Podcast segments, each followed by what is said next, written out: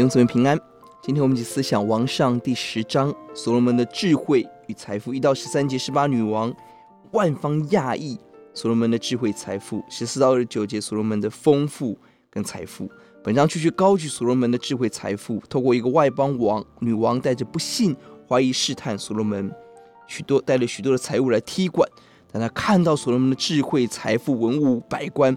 建筑设计吓得魂不守舍，惊叹连连，连连赞美神，献上极多的礼物。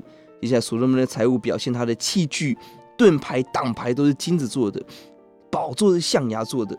特别强调其他国家没有这么做，进贡无数，战车马匹无数，显示高度的军事战力、外交实力、经济能量。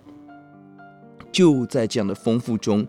隐含危机。第十节，讲到十八女王送的金子香料以后不再这么多。十二节，用香檀木造殿王宫以后再也没有进来。十造时期，金子打造的盾牌挡牌远远超过了盾牌本身的需要，而这些盾牌挡牌的命运，在王上十四章二十六二七到了下一代罗伯安的时候，埃及王示撒进攻，把所有盾牌夺走。象窑做的宝宝座，大卫的子孙。仍然无法安坐在其上，大批大批购买来马兵，明显违背了神对君王的吩咐。富裕的背后，因着没有遵神的话语而承受无法承受的刑罚。极多的金金，除了把金金包裹宝座、打造盾牌，神给的资源是不是可以有更好的利用呢？是不是可以投入百姓的圣经教育、金钱国家的建造的氛围、爱心的救济、社会的福利？如何处丰富，是神给你。我今天的挑战，钥节第八节第九节，你的臣子仆人常侍立在你面前听你智慧的话是有福的。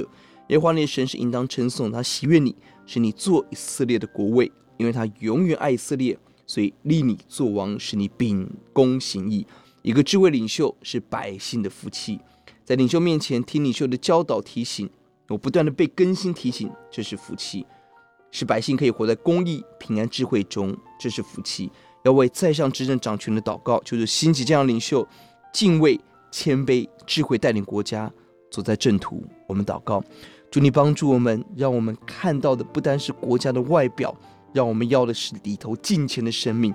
给我们智慧来牧养神的羊，为国家祷告，兴起敬虔的领袖，建造这个国家。听我们的祷告，奉耶稣的名，阿门。